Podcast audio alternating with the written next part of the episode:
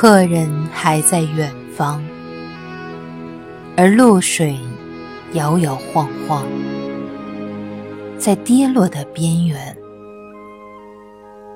他急于吐出什么？急于贩卖昨夜盗取的月光，急于从没有散尽的雾霭里找到太阳的位置。这只灰头土脑的狗，客人还在远方。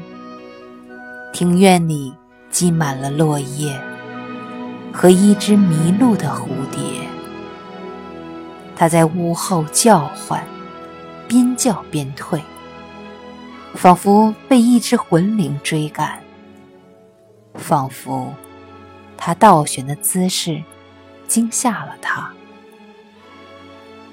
我想起有多少日子单于薄酒，那时候他歪着头看着我，我踹他：“你这死物！”